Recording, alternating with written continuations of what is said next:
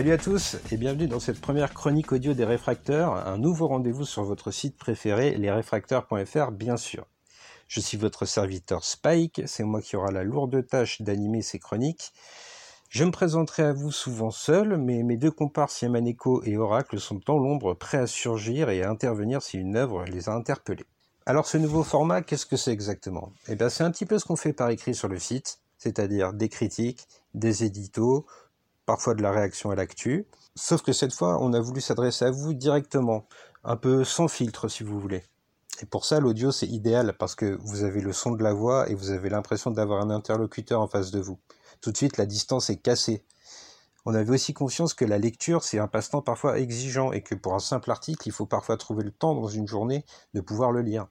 L'audio, vous pouvez le consommer comme vous voulez, faisant votre ménage, en sortant votre chien, en conduisant votre voiture ou en faisant un tas de trucs dégueulasses dont on veut même pas être au courant, on vous prévient. Ce sera aussi l'occasion de parler plus facilement d'autres choses que de cinéma. Bon, spoiler, aujourd'hui on va parler de cinéma. Mais dans d'autres chroniques audio des réfracteurs, on se laissera tenter à d'autres disciplines artistiques pour essayer d'élargir un maximum notre offre. Je précise au passage entre parenthèses que les réfracteurs recrutent. Si vous aussi vous voulez partager votre passion, on ne peut pas vous offrir un salaire car on ne gagne pas d'argent nous-mêmes avec le site, mais on peut vous offrir une plateforme et vous pourrez vous exprimer avec nous si le cœur vous en dit. On rassure nos lecteurs habituels, on ne délaisse pas l'écrit. Simplement, il y a certains films pour lesquels on veut trouver le bon mot, la phrase juste, et penser à l'écrit, c'est top. Et puis il y a d'autres fois où on a envie d'être un peu plus spontané, et pour ça l'audio, c'est presque idéal. Dans le choix de nos offres, on garde notre credo habituel, pas de limite d'époque, pas de limite d'origine, tout nous intéresse, la curiosité c'est une magnifique qualité et pas du tout un vilain défaut, n'écoutez pas les mauvaises langues, au contraire, quand on est curieux et qu'on s'intéresse aux choses, on finit par être plus intelligent. Alors comment on va procéder? On va prendre quelques notes, noter quelques trivia, mais on ne va pas faire de grandes phrases préconçues. Réciter un texte, ce serait pas intéressant pour vous, ce serait même un peu chiant, disons-le clairement. On va simplement tricher un peu en se permettant un léger montage pour enlever les moments où je bafouille trop ou où je recommence l'enregistrement. Mais ne, ne, vous en faites pas, on vous laissera suffisamment de matière pour vous moquer de mon élocution défaillante ou de mes phrases parfois un peu trop alambiquées dans les commentaires. Et pour cette grande première, il va donc être question de cinéma, comme je vous le disais un tout petit peu plus tôt, puisqu'on va parler du Kid de Cincinnati, The Cincinnati Kid, en titre original. Vous pouvez vous moquer de mon accent dans les commentaires, je vous en supplie un film de Norman Jewison avec Steve McQueen dans le rôle titre, Anne Margaret et Edward G. Robinson, entre autres. Le Kid de Cincinnati, c'est l'histoire d'un jeune prodige du poker, interprété par Steve McQueen, qui va écumer les bars de la Nouvelle-Orléans de partie de cartes en partie de cartes pour accroître sa renommée. Lorsqu'un joueur plus âgé que lui et réputé imbattable débarque en ville, Steve McQueen va tout faire pour être invité à la table et essayer de l'affronter dans une partie de poker qui s'annonce dantesque. C'est intéressant de noter que parfois le cinéma a besoin de s'attarder sur certaines figures, et la figure du joueur, celui qui joue de l'argent pour gagner sa vie, est régulière. Alors on l'a connu notamment dans les westerns, où là les parties de cartes sont presque omniprésentes à certains moments, mais c'est aussi le cas par exemple de Paul Newman dans L'arnaqueur ou dans La couleur de l'argent, ou de James Caan dans Le flambeur, et puis plus récemment on pourrait citer par exemple Uncut James avec Adam Sandler. Le septième art aime bien s'arrêter dessus parce qu'en général, c'est l'occasion de faire des personnages qui sont un peu extrêmes dans leur manière d'être, qui sont euh, parfois des têtes brûlées, et puis à d'autres moments des calculateurs. Bref, c'est un rôle qui permet d'aller d'un bout à l'autre de l'éventail des émotions humaines en exacerbant les choses sans jamais tomber dans le cliché. Et aujourd'hui, ce joueur, c'est donc Steve McQueen qui apparaît ici dans un de ses rôles les plus iconiques. On ressent exactement tout ce qui fait le charme de Steve McQueen dans le kit de Cincinnati, c'est son côté un peu taciturne, froid, mais immensément cool. Sa présence à l'écran, il est presque magnétique, c'est incroyable, il, vampirise la pellicule véritablement. C'est vraiment un de ses rôles les plus caractéristiques de sa carrière. C'est quand même intéressant de le noter parce qu'à l'époque, Steve McQueen, il connaît un léger creux. On est après La Grande Évasion et Les Sept Mercenaires, deux immenses succès auxquels il a participé, mais pour lesquels il partageait l'affiche avec d'autres grands acteurs. Sa carrière va donc connaître un léger creux au moment du kit de Cincinnati et va être complètement relancée. Les gens, en voyant le film, vont se rappeler à quel point ils apprécient Steve McQueen et à quel point il peut être ensorcelant sur grand écran. Par la suite, on va construire des films véritablement autour de Steve McQueen et il sera au rendez-vous d'énormes succès qui vont forger sa légende. Bon, allez, on peut citer en vrac que Bullitt, Papillon, La Tour Infernale, et aussi l'affaire Thomas Crown pour laquelle il retrouvera Norman Jewison quelques années après le kit de Cincinnati. Pourtant, Norman Jewison, Steve McQueen n'a bien failli ne jamais tourner avec. À la base, c'est le réalisateur culte Sam Peckinpah qui devait s'occuper du kit de Cincinnati, mais suite à un différend avec les producteurs, il a été débarqué et on l'a remplacé donc par Norman Jewison.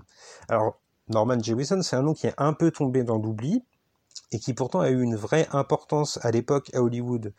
C'est notamment à lui qu'on devra l'affaire Thomas Crown, on l'a dit un peu plus tôt, Rollerball dans un genre radicalement différent, ou encore et surtout dans La chaleur de la nuit, un film devenu tellement culte qu'il est cité dans toutes les écoles de cinéma.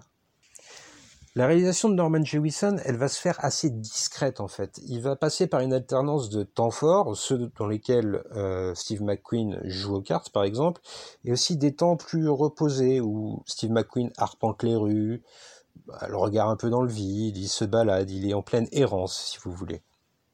C'est parce qu'il y a ces moments calmes que les moments de tension sont aussi intense. On les vit avec une vraie émotion. On a du stress, des sueurs froides.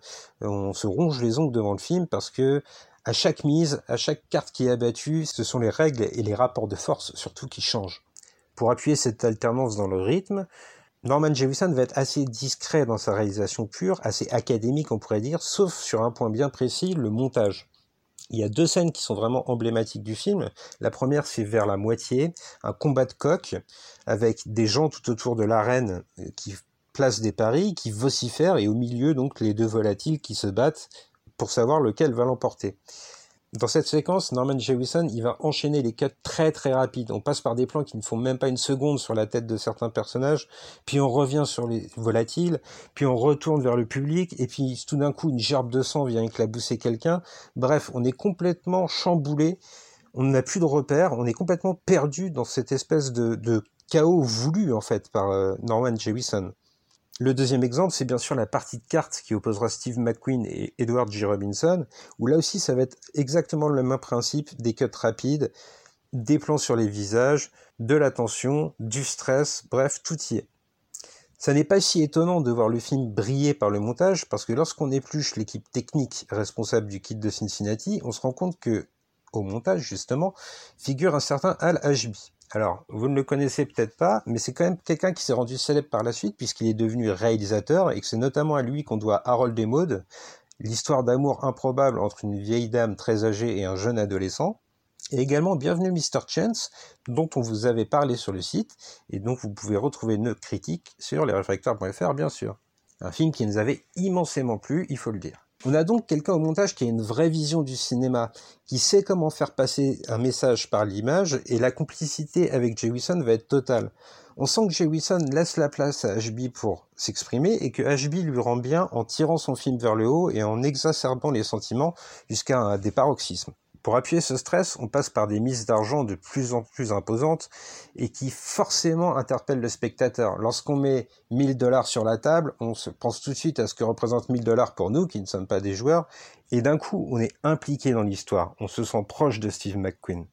Mais à vrai dire, si on y regarde de plus près, l'argent compte très peu pour ces personnages. C'est finalement un accessoire du poker. C'est ce qui va leur permettre d'atteindre la gloire, mais ils ne cherchent pas l'argent pour le dépenser. Ils veulent simplement asseoir leur domination l'un sur l'autre. Il est peut-être là le cœur du film, dans la poursuite d'une obsession qui n'est pas forcément bonne pour soi, mais qui nous vampirise totalement. Dans le kit de Cincinnati, on joue pour la gloire. D'ailleurs, Steve McQueen refuse tout avantage ou toute tricherie qui lui serait proposée. Seul compte cette question qui est le plus fort? Ou en une phrase, battre le meilleur pour devenir le meilleur. Si on essaye de trouver des messages dans le film qui restent tout de même, il faut le dire, plutôt dans le registre du divertissement, mais le divertissement intelligent, on a une façon d'opposer le monde de la rue contre le monde un peu bourgeois. Steve McQueen, c'est quelqu'un qui est assez humble finalement malgré les sommes d'argent qu'il gagne. Il reste proche des tripots un peu pourris de la Nouvelle-Orléans. Tandis que Edward G. Robinson, lorsqu'il arrive, c'est quelqu'un qui aime faire étalage de son argent. Il est habillé de manière très luxueuse. Et du coup, en opposant ces deux personnages, alors on va pas parler de films anarchistes, ni même de films politiques, mais il y a une adhésion. On prend tout de suite parti pour Steve McQueen, on l'encourage presque sans le savoir. Il y a deux personnages qui nous ont interpellés en dehors de Steve McQueen et Edward G. Robinson, ce sont les deux rôles féminins du film. D'un côté, on a Christiane, la petite amie de Steve McQueen, qui représente en quelque sorte la vie rangée. Vers euh, la fin du premier tiers du film, elle va partir chez ses parents et alors que Steve McQueen la rejoint là-bas, c'est une séquence un peu anachronique dans le film où on voit les deux amoureux batifolés et en même temps on voit les parents de Christiane et on sent que c'est un futur possible pour Steve McQueen et pour sa, petite amie. Le film va vers euh, ce que pourrait être la vie rangée si Steve McQueen arrêtait de jouer au poker. De l'autre côté, on a Melba qui elle est une tentatrice, une tricheuse et qui va tout faire pour essayer de séduire Steve McQueen. Elle représente un peu le vice du jeu quand on y regarde de plus près. Déjà parce qu'elle aime bien sortir avec des joueurs de poker, Ensuite, parce qu'elle représente à elle seule l'espèce d'addiction qu'on a face au jeu d'argent, ce frisson qu'on ne peut pas contrôler et qui nous encourage à toujours mettre plus. C'est très intelligemment que Norman Jewison va délimiter ses personnages. Il ne va jamais en faire des caricatures, mais il va en faire des symboles. La nuance est très importante. Reste à évoquer le cadre. Ici, c'est la Nouvelle-Orléans, et tout de suite, avec cette ville, Norman Jewison va convoquer tout un imaginaire lié à la mixité culturelle qui se trouve dans cette ville américaine. La Nouvelle-Orléans, ça ressemble à aucune autre ville. Il y a des fanfares, il y a des joueurs de musique dans les rues, il y a ces fameuses parties de cartes emblématiques aussi. Il y a une espèce d'imaginaire collectif qui va accompagner cette errance dans la Nouvelle-Orléans, mais il faut quand même reconnaître que Norman Jevison va utiliser ce cadre dans le premier tiers avant de le délaisser un peu trop dans la suite du film. On a conscience que c'est la Nouvelle-Orléans, on sent que Jewison ne veut pas en faire un axe principal du film, simplement un élément de contexte. C'est presque un peu dommage. On aurait aimé que l'architecture de la ville, par exemple, soit mieux employée. Mais dans le même temps, ça cadre assez avec la proposition de Jewison qui se veut assez humble. L'autre élément de contexte qui, lui, va être presque plus intéressant, c'est la musique qui accompagne le film, qui est une vraie ponctuation. Alors on retrouve Lalo Schifrin pour signer la bande son du kit de Cincinnati, un nom qui ne vous dit petit rien mais que vous connaissez forcément puisque c'est lui qui a composé le thème de Mission Impossible que tout le monde connaît. Mais c'est aussi un compositeur de cinéma immensément connu qui a travaillé par exemple sur l'inspecteur Harry pour n'en citer qu'un. Avec quelques notes, Lalo Schifrin va donner des couleurs totalement différentes à chaque scène. Parfois, il est sur un ton plutôt malicieux, parfois sur un ton très mélancolique, puis quelque chose de plus petit, puis à un moment quelque chose de plus grave. Il aime varier et il donne en fait au film une espèce de pluralité dans ses émotions qui achève de séduire complètement et qui nous permet de savourer le kit de Cincinnati pour ce qu'il est, un très bon film, solide, bien construit et qui mérite un 8 parce que oui, même à l'audio on met des notes parce qu'on adore ça. Un 8 donc, et on recommandera le film aux fanatiques de Steve McQueen, bien évidemment, même s'ils l'ont sûrement déjà vu, mais aussi à tous ceux qui veulent comprendre ce que cet acteur avait de si captivant. Car le kit de Cincinnati en est un parfait exemple. Et c'est sur cette bonne note, ce joli 8, que l'on se quitte et que l'on se donne rendez-vous très bientôt pour une prochaine critique audio des réfracteurs ou pour un prochain article sur le site lesréfracteurs.fr.